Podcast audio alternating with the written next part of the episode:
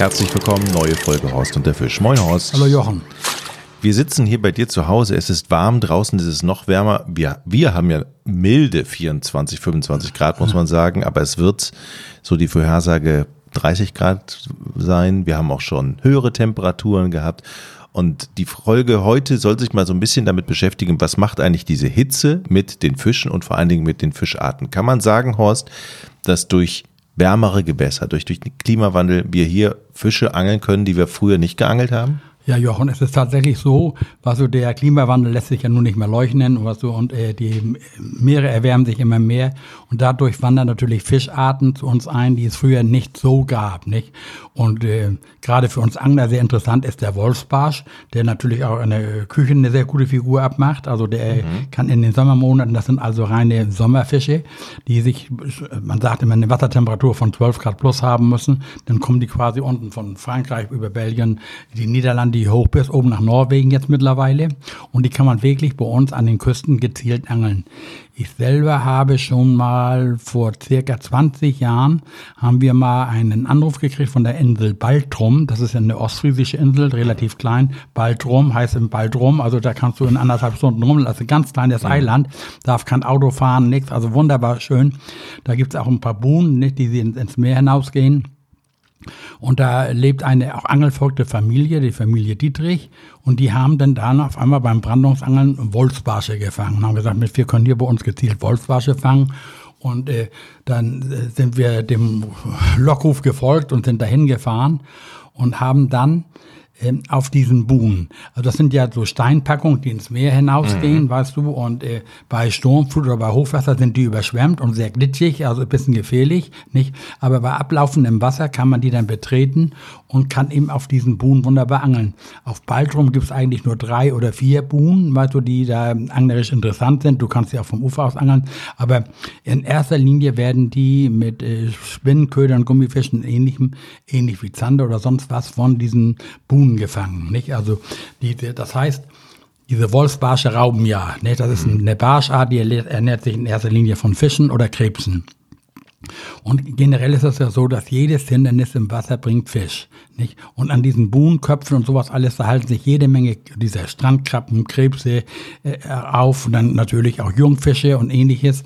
Und da jagen dann diese Wolfsbarsche immer mehr oder weniger. Was. Und ich selber habe damals auf Baltrum mit äh, einem richtigen klassischen Meerforellenködern, also mit einem Blinker, hatte das Glück, damals auch einen zu fangen. Und da war ich noch stolz für Oskar, du darfst auf Baltrum nur mit dem Fahrrad fahren und ich dann mit dem Fahrrad Angelrute in der Hand, Rucksack hinten drauf und am Lenkrad so ein so 60 Zentimeter Wolfsbarsch, weißt du, und der wurde uns dann damals da äh, von der Familie Dietrich zubereitet. Eine Spezialität ist das im Salzmantel. Kannte ich das vorher auch oh, nicht. Das, oh ja, das erkläre ich ganz kurz, weil ich habe es schon dreimal gemacht. Darf ich? Ja, ja, gerne. Also, man nimmt diesen kompletten Fisch, Aha. dann kauft man sich zwei Kilo grobes Salz, Aha. packt den auf eine Backblech, Aha. unten eine schöne Schicht Salz. Ich glaube mit mit Wasser getränkt oder mit Eiweiß. Ich bin nicht, ich bin nicht, bin nicht hundertprozentig sicher.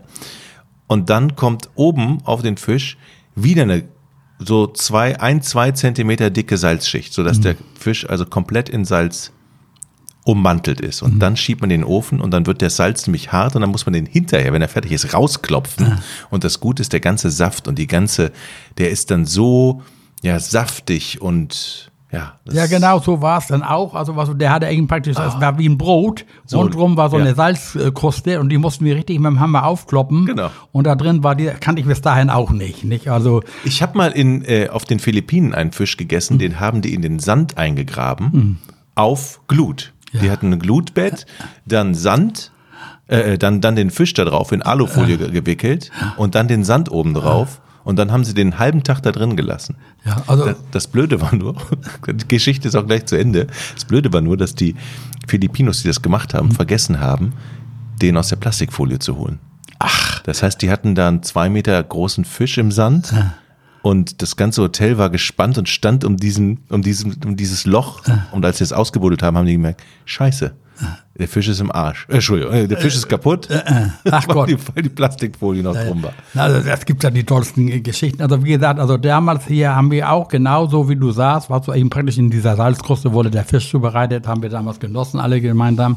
Und nun ist das nicht so, dass du dich einfach da auf eine Buhne stellst, wirfst dann Köder raus und fängst. Also so einfach ist das auch nicht. Das ist ähnlich schwierig wie eine Meerforelle. Aber wir waren da jetzt, äh, ich war jetzt gerade auf so einer ostfriesischen Insel und es ist generell möglich. Ne? Also wir haben da richtig ein paar schöne Wolfsbarsche gefangen. Was du am effektivsten ist das mit dem Gummifisch. Ne? Also du musst den, den Bleikopf eben so schwer wählen. Also du musst ein gewisses Risiko eingehen, wenn du jetzt so einen Wolfsbarsch angelst. Was du musst immer ziemlich dicht an diesem Buhnenkopf angeln und da liegen natürlich Steine. Ne? Mhm. Und da gibt es da so einen Offset-Haken, nennt sich das.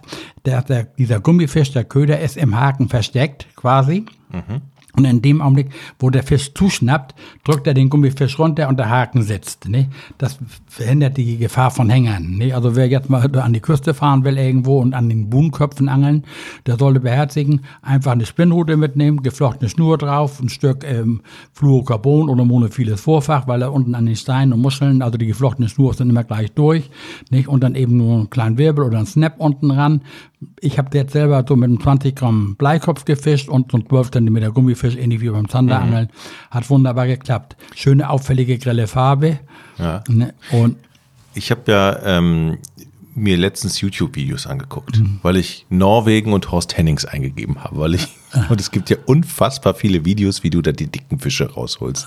Äh, und da bin ich dann auch auf ein Video gestoßen, da warst du nicht mehr dabei, wo aber ein Fischexperte, oder es waren zwei, erklärt haben, was es mit den Buhnen auf sich hat. Ja. Die sind nämlich an einem Fluss von Buhne zu Buhne gezogen, haben sich die mal angeguckt, ist es gut, ist es schlecht, haben dann immer drei, vier Würfe gemacht und haben sofort gesagt, ah, doch keine gute Buhne. Mhm. Und wie viel Theorie und Wissen gerade oder was in so einer Buhne überhaupt los ist und warum das wichtig ist, da zu angeln. Kann man, kannst du das nochmal erklären? Weil ja. es geht ja auch um die Strömung, um die Tiefe. Was sind da für Pflanzen? Absolut. Also, also die, diese sind ja nun Buhnen, die ins Meer hinausgehen, was, und die sollen einfach den Sand fixieren. Mhm. Ne, die sollen verhindern, dass gerade, jetzt mal sagen, wir haben ja eine überwiegende Südwest-Windrichtung und sonst würde der Sand, weißt du, spült ja immer weg. Also wir hatten jetzt am Wochenende warten wir hier auch wieder Landumlegung, weißt du, da war so ein Sturm, dass dieser feine Sand sich natürlich dann immer ähm, mhm. anderswo wieder ablagert. Deswegen gibt es auch diese Wanderdünen und ähnliches. Ne? Generell kann man sagen, ob eine Buhne im Fluss oder im, äh, im Meer muss man immer darauf achten, wo ist die Windrichtung her, wie läuft die Strömung. Ne? Nun ist ja im, im Wattenmeer ist natürlich Ebbe und Flut, im Fluss fließt das ja immer in eine Richtung. Und dann hat man immer einen sogenannten Prallhang, also das ist praktisch, wo die Strömung draufdrückt, nicht? Mhm. Und dann, äh, und den Gleithang, ne, wo das Wasser ist. Ne? Und das Wasser verwirbelt sich immer am Buhnkopf. Und deswegen hast du da immer einen Kolk, eine Vertiefung. Nicht? Mhm. Und deswegen ist immer interessant, die abgewandte Seite, ne? also dieser Gleithang, der ist zum Angeln eigentlich so der Ideal. Und so ist das auch im Meer. Guck mal, wir hatten jetzt strammen Wind aus westlichen Richtungen. Ne? Der, der Wind kam von links und ich habe dann immer zum genau auf den Buhnkopf geworfen, weißt du, oder werf dann auf den Buhnkopf und äh, der Köder wird dann vom Wind und von den Wellen gleich mitgerissen, weißt du, und dann führst du ihn immer so dicht am Buhnkopf, weil da ist Schutz, da ist so eine Ruhezone, da ist Nahrung, weißt du, da braucht der Fisch nicht ständig gegen ankämpfen und deswegen ist das sehr, sehr wichtig. Also generell ist, wiederholt sich das ja immer wieder in der Natur. Jedes Hindernis im Wasser kann Fisch bringen. Nicht? Wenn das so monoton ganz einfach glatter Strand ist, da komme ich nämlich gleich drauf, da kannst du auch Wolfsbarsche fangen. Nicht? Also mit der Brandungsroute haben wir auch schon gemacht, äh, aber der Hotspot sind immer diese Buhnfelder, nicht? auf dem Buhnkopf und da rauswerfen. Da, und da ist auch eine relativ einfache Angelei, weil du nimmst nur eine Route mit eine Rolle, geflochtene Schnur, ein Vorfach, ein Wirbel und nimmst ein paar Gummifische mit, falls du mal einen abreißt, dass mhm. du wieder einen rantödern kannst. Mehr brauchst du nicht. Ne? In welcher Tiefe fängt man die, die Wolfsbarsche denn Ja, das Wasser ändert, der Wasserstand ändert sich ja. Gerade, ja. guck mal, die haben ja einen Tidehub von zwei bis drei Metern, mhm. nicht? Und die Natur treibt, du kannst auf diesem Buhnenkopf ja folgst du dem ablaufenden Wasser. Nicht? Und stellt sich dann eben, du darfst das aber nicht unterschätzen, da kommt auch mal wieder ein Brecher und äh, ehrlich, also du musst schon darauf achten, dass du einen vernünftigen Stand hast. Man ist immer weiter wagemütiger, was du, die Buhle ist ja überschwemmt, nicht? Und da kommt ein Brecher oder es fährt draußen ein Schiff vorbei, das du nicht registriert hast und auf einmal kommt eine große Welle. Also mhm. da geht auch schon der eine oder andere mal baden und rutscht aus. Ne? Also man sollte nicht zu wagemutig sein, aber praktisch immer dem Wasser folgen. Ne? Also so weit reingehen, dass du noch einen guten, sicheren Stand hast auf der Buhne. Ne? Die Buhnen laufen ja teilweise teilweise 100 Meter weit raus ins Meer. Nicht? Und mhm. du fängst dann an, weißt du, bei, mal sagen, bei ablaufendem Wasser, wenn du rauf kannst, dann fischst du erst im vorderen Bereich und dann eben direkt am Buhnenkopf, nicht? Aber du kannst auch im Buhnenfeld selber dann angeln und dann kommt so unsere Brandungsroute zum Einsatz, ne? mit der du sehr weite Würfe machst. Ne? Und wir haben jetzt zum Beispiel dann äh, musst du aber ausreichend, also brauchst du so eine stabile Brandungsroute, 390, 4,20 Meter, schweres Gewicht zum Werfen, dass es ja auch aushält und in der Regel ein Krallenblei. Ein Krallenblei ist wie ein kleiner Anker. Ne? Die gibt es in verschiedenen äh, Ausführungen, nicht? Und die sollen aber verhindern, dass das Blei immer gleich wegtreibt, nicht? Und da kannst du jetzt deine äh, Naturköder dran machen, nicht? Entweder ein Wattwurm, oder ein Sandspierling oder ein Stück Fischfetzen und ähnliches. Diese Wolfsbarsche äh, fressen in erster Linie auch Fisch, also Fischfetzen, mhm. beißen aber auch beim Sandwurm, äh, auf dem Wattwurm. Und viele Brandungsangler, die dann mal sagen, eigentlich die Absicht haben, in der Nordsee Plattfische zu angeln, haben oft als Beifang auch äh, Wolfsbarsche. Nur ist das so, was dieser Wolfsbarsch raubt meistens in Rudeln, die halbstarken. Der Wolfsbarsch hat ein Mindestmaß von 42 Zentimeter bei uns in der, in der Nordsee und du darfst nur maximal zwei am Tag entnehmen. Nicht? Also das ist sehr begehrter Speisefisch und äh, deswegen ist das alles stark reglementiert. Und äh, wenn du jetzt mit den Brandungsrouten da fischst, da kann es sein, dass du viele gerade maßige oder untermaßige fängst. Ne? Aber die großen Räuber, die Einzelgänger, ich habe zum Beispiel mal angefangen, der war 63 Zentimeter, das sind dann die richtigen Bomber. Und diese Bisse von den Wolfsbarschen, die sind hammerhart. Ne? Also die knacken dir rein in die Route, weißt du, und, und ziehen dir gleich nur von der, von der Bremse, die musst du alle vernünftig einstellen. Also das ist schon ein schöner Sportfisch und er ist eben jetzt geschuldet durch diese Erderwärmung, kommen die immer verstärkter bei uns vor. Dauer, nicht? Also, wie gesagt, man kann sie vom Strand aus angeln mit, einer, mit der Brandungsroute. Also, wer jetzt mal sagen, an der Nordsee Urlaub machen will und äh, äh, mhm. ist ein bisschen angelbegeistert, braucht eigentlich nur eine Spinnrute mitnehmen, es sei denn, er schleppt auch seine Brandungsausrüstung mit, weil er auch mal noch mal einen Plattfisch angeln will und ähnliches. Ne, mhm. Die kommen auch vor. Und da kommen wir zur nächsten Art, die hier bei uns neu, äh, also verstärkt auch auftaucht, das ist der Steinbutt. Mhm.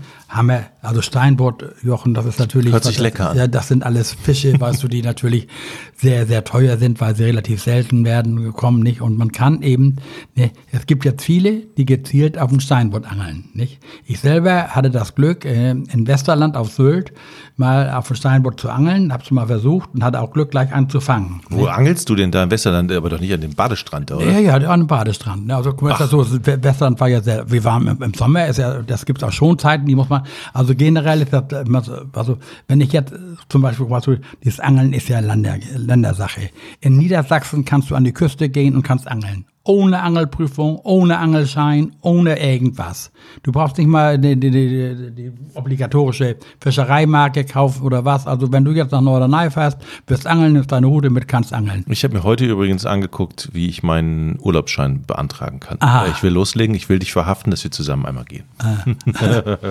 Na, auf alle Fälle, äh, äh, äh das gilt aber nur für Niedersachsen. Hm. In Schleswig-Holstein musst du die Fischereiabgabe bezahlen. In Mecklenburg-Vorpommern musst du die Küste Küstenkarte haben. Also du musst dich vorher informieren. Ne? Du kannst nicht einfach losmarschieren, außer du angelst in Niedersachsen. Nicht? Und, und zum Beispiel auch, wenn du jetzt als Beifang im Meer im Aal hast, den darfst du nicht entnehmen. Der Aal ist im Meer ganzjährig geschützt, darfst du keinen Aal entnehmen. Nicht? Also das sind so Dinge, über die musste man sich vorher informieren, wenn man mit der Angelhude losgeht. Nicht, dass man da noch in den Knast kommt oder ähnliches oder da jemand ist, der da aufpasst. Dieser Steinbutt. Ja.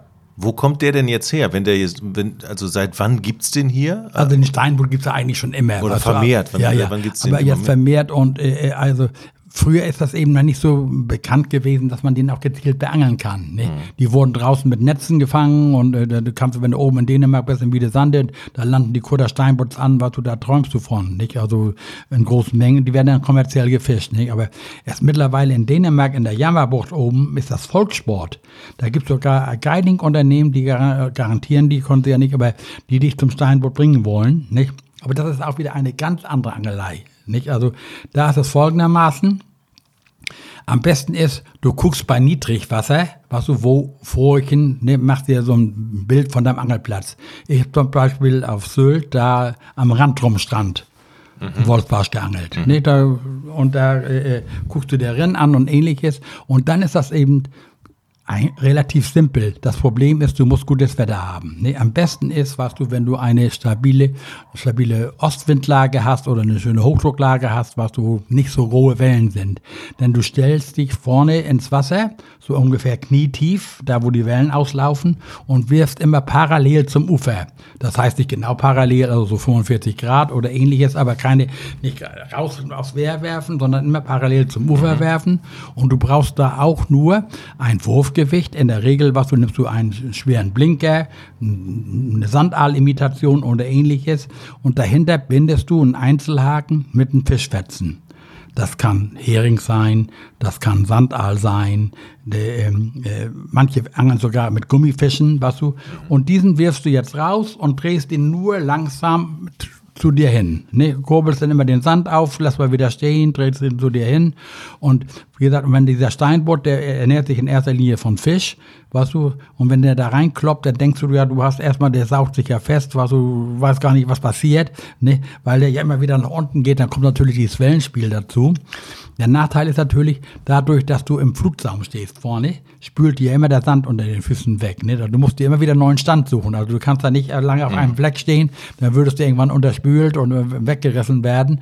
Also deswegen ist das am besten, wenn das relativ ruhiges Wetter ist die Route mitnehmen, was du parallel zum Ufer werfen, Fischfetzen drauf, manche binden auch noch einen Springer davor, ähnliches, aber das ist eigentlich eine simple Angelei, weißt du, und äh, dann kannst du natürlich auch den Einstand äh, Steinbutt oder ähnliches fangen. Der ne? Steinbutt gräbt er sich ins, in Sand ein und wartet dann auf seine Beute ja, oder die, schwimmt der auf? Ja, die suchen ja auch mal Nahrung, weißt du, aber die liegen ja oft liegen die flach, weißt du, deswegen ist ja beim Buttangeln auch wichtig, ob du jetzt auf Steinbutt angelst oder du angelst auf normale Scholle oder Klische oder Flunder, ne, auch mal den Köder bewegen, also nicht nur die Route rauswerfen und warten, ob eventuell mal äh, einer vorbeikommt, sondern die, der, die sind eigentlich neugierig. Guck mal, das sind ja alles Plattfische wie die Heilbutts und das sind ja alles Schollen im Grunde genommen, bloß unterschiedlich groß. Und der Steinbutt ernährt sich nun überwiegend von Fisch. Ne? Deswegen wird er auch seltener gefangen beim Brandungsangeln, wenn du nur so auf mit, Tau, mit Wattwurm oder Tauwurm oder Seeringelwurm oder ähnlichem fischst. Deswegen, wenn du jetzt gezielt auf Steinbutt angeln willst, dann musst du einen Fischfetzen mitnehmen und da hilft dann auch wieder dieses Beetkatein oder dieses Wickelgummi. Nicht? Du musst ja die, nimmst einen relativ großen Haken, also ein 3-0er, die fallen ja auch von Hersteller zu Hersteller unterschiedlich aus. Also das sind schon richtige Krampen. Ne? Und dann machst du da ein Fischstückchen drauf. Also wenn man sagt, jetzt ein Sandspieling, gibt auch so Sandspielinge zu kaufen, was du im gut, gut sortierten Wachhandel, ne, die machst du dann auf dem Haken und weil du die ein paar Mal auswerfen musst, immer fixieren mit dem Gummiband. Ne, das stört den Fisch überhaupt nicht, aber du hast eben den Köder, da kann der nicht so abfliegen beim Werfen, alles wird dann fixiert, das rauswerfen, was du, und dann eben langsam, gefühlvoll am Ufer langziehen mhm. und dann beißt der Fisch. Was ist nochmal der Grund, warum man das parallel oder im 45-Grad-Winkel zum Ufer macht und nicht gerade raus? Weil die in der ersten Rinde leben. Es mhm. ist so, das, die, das erkennen die meisten Leute, was du die jetzt so zum, am Strand gehen, dann geht es ja immer die, was du weit, weit, weit werfen, nicht? Und generell ist jedes Ufer fast ähnlich beschaffen, nicht? Du gehst rein, hast eine Rinne, was du, und dann kommt die nächste Sandbank. Mhm. Ne? Und die nächste Sandbank, da kann es manchmal nur 20 Zentimeter tief sein. Nicht? Mhm. Und der Fisch hält sich in der ersten Rinne auf. Und die Brandung spült Nahrung frei. Ne? Und alle Fische, die Schutz suchen, die sind immer vorne in der ersten Rinne, weißt du, weil sie draußen ja, was von den Räubern gejagt werden und alles und die ganze, ganze kleinen Lebewesen, wenn du so guckst, die Schollen, die, die Sandspielinge, die Schwärme von Sandspierlingen, die siehst du dann im, im flachen Wasser da langziehen, weißt du, und jetzt musst du immer in dieser ersten Rinne fischen, nicht?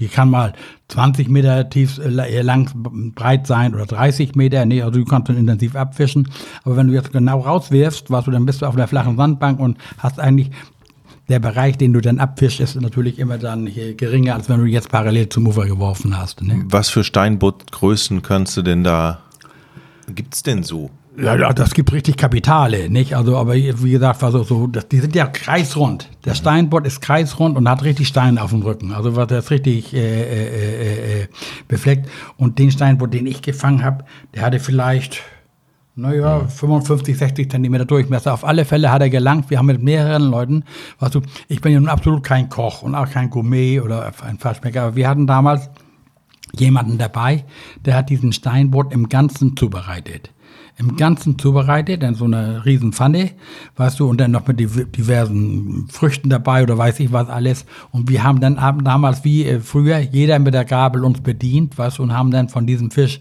gekostet und gegessen. Und wir sind mit mehreren Leuten satt geworden, nicht? Der hat ja auch nicht so viel Abfall, also der hat relativ dickes Fleisch, also schön, mhm. schön hochrückig und ist ein absoluter Hochgenuss, nicht? Das heißt, theoretisch beim Baden könnte man mal auf die Suche gehen in der ersten Rinne und Ausschau halten und gucken, weil da möglicherweise. Ja, manchmal siehst du ja, wenn du beim Baden, was gerade, wenn jetzt das Wasser relativ klar ist, also nicht so mhm. aufgewühlt wie jetzt im Augenblick bei uns an der Nordsee, sondern gerade wo Sendisch drin, hast du auch mal, dass das ruhiges Wetter ist und du gehst rein, dann siehst du auf einmal eine Staubwolke. Ne? Und dann ist das dann Butt, der dann abhaut. Nicht? Also, guck mal, wir haben ja früher Buttpetten gemacht hier bei uns an der Küste. Das heißt, wir sind bei ablaufendem Wasser in die Priele gelaufen und haben mit den Füßen Butt gepet, äh, äh, Butt mhm. gesucht. Und dann musst du das erstmal, erschreckst du ja, wenn du auf so ein Butt schreist, aber wenn du dich dran gewöhnt hast, hast du den mit dem Fuß fixiert, gegriffen, hochgenommen, da haben die Leute sich teilweise von ernährt. Ne? Du hast dich mit den Füßen gefangen? Ja. Puttpatten nannte sich das hier, was du die, also bei uns fällt das Watt ja trocken. Das Wasser ja. läuft weg und das letzte Wasser sammelt sich an den Prielen. Ne? Ja. Und die Priele konnte halt relativ tief sein. Und dann bist du diese Priele Strom aufgewandert, immer die Füße, und dann hast du gespürt, wenn ein Put oder dann, dann hast du den fixiert dem Fuß und dann hochgeholt. Ne? Dann brauchst du ja keine Angel. Nein, nein, der brauchst keine Angel. Ne? Das ist, was so, da gab es ja noch ganz andere Fischbestände als heute. Also die äh, gerade hier in den flachen Prielen bei uns im Wattenmeer haben viele Leute das gemacht. Ähnlich wie sie die Krabben gefischt haben mit der Klieb. Nee, das, die Leute haben ja früher das alles verwertet und, und, und, und mhm. mussten sich da teilweise von ernähren. Und da gab es extra welche, die richtig nur Butt gepettet haben. Du siehst ja auch hier bei uns immer noch Reusen stehen. Ne, in erster Linie auf dem Aal, aber der Aal ist ja fast ausgestorben. Aber die haben immer ein paar Schollen, ein paar Flundern und sowas in, in ihren Netzen dann. Nicht? Also, das, also diese Fischarten, die du jetzt nur im Sommer angeln kannst, weißt du, und da noch kommt noch hinzu, dass der Makrelenbestand sich enorm erholt hat. Nicht? Die mag ich aber auch gerne. Geräucherte Makrele. Ja, ja Makrele, du kannst dich immer eine Makrele, Makrele leicht überessen, was du geräuchert ja, und so ein oder sowas. Ja. Alles, aber er, er, lässt sich, also dünsten, backen, braten, in sauer einlegen. Also wirklich ist ein Fisch, der unheimlich begehrt ist. In Bayern gibt's ja diese Stöckfische, mhm. was, wo sie die Makrelen dann da äh, auf dem Räuchern oder, oder braten, so schräg an so einem Grill mhm. stellen. Und die Makrele, die Bestände haben sich nicht erholt, weißt du, und die kommen oft auch ganz ufernah, nicht? Also, das sind ja ein Schwarmfisch, die jagen auch immer die Sandspierlinge und, und die Lotten und, und kleine junge Heringe und ähnliches, weißt du, und zum Beispiel auf der äh, äh, Insel Sylt, ne, habe ich selber schon in Hörnum gezielt auf Makrele geangelt und oben in List am Ellbogen.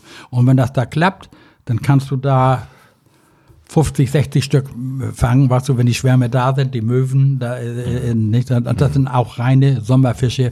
Und die kann man eben mit einem kleinen Spinner fangen oder Spirulino mit Fliege oder mit dem klassischen Makrelenvorfach, was so viele machen. Das ist dann so ein Paternoster mit fünf Haken. Mhm.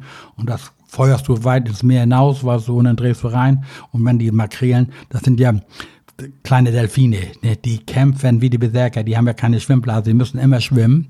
Ne, und das bringt schon richtig Spaß. Ne, und wie gesagt, schon gesagt, die kannst du ja auch wunderbar verwerten. Nicht? Und aber auch das ist ein reiner Sommerfisch, ne, der bei uns nur in den Sommermonaten vorkommt. Also jetzt ist die beste Zeit. Das heißt, die mögen es warm. Ja, absolut, ja. Horst, vielen Dank ja, für die gerne, heutige Jochen. Folge. Wieder was gelernt und mach dich auf was gefasst. Ich hole mir den Urlaubsschein. Alles klar. Ja, ich habe ja jetzt, wie, wie, gesagt, wir sind mit unserem Drehen. Erstmal haben wir jetzt eine Drehpause. Heinz selbst nimmt ja. 14 Tage Urlaub. Also ich bin die nächste Zeit hier. Ich will jetzt am Sonntag, also heute ist ja Freitag, Sonntag will ich Krebse fangen. Ne? Oh, wo denn? Äh, in der Soholmer Au. Ne? Okay. Okay, wir sprechen. Ja, alles klar. Machen wir. Dankeschön. Jo, gerne.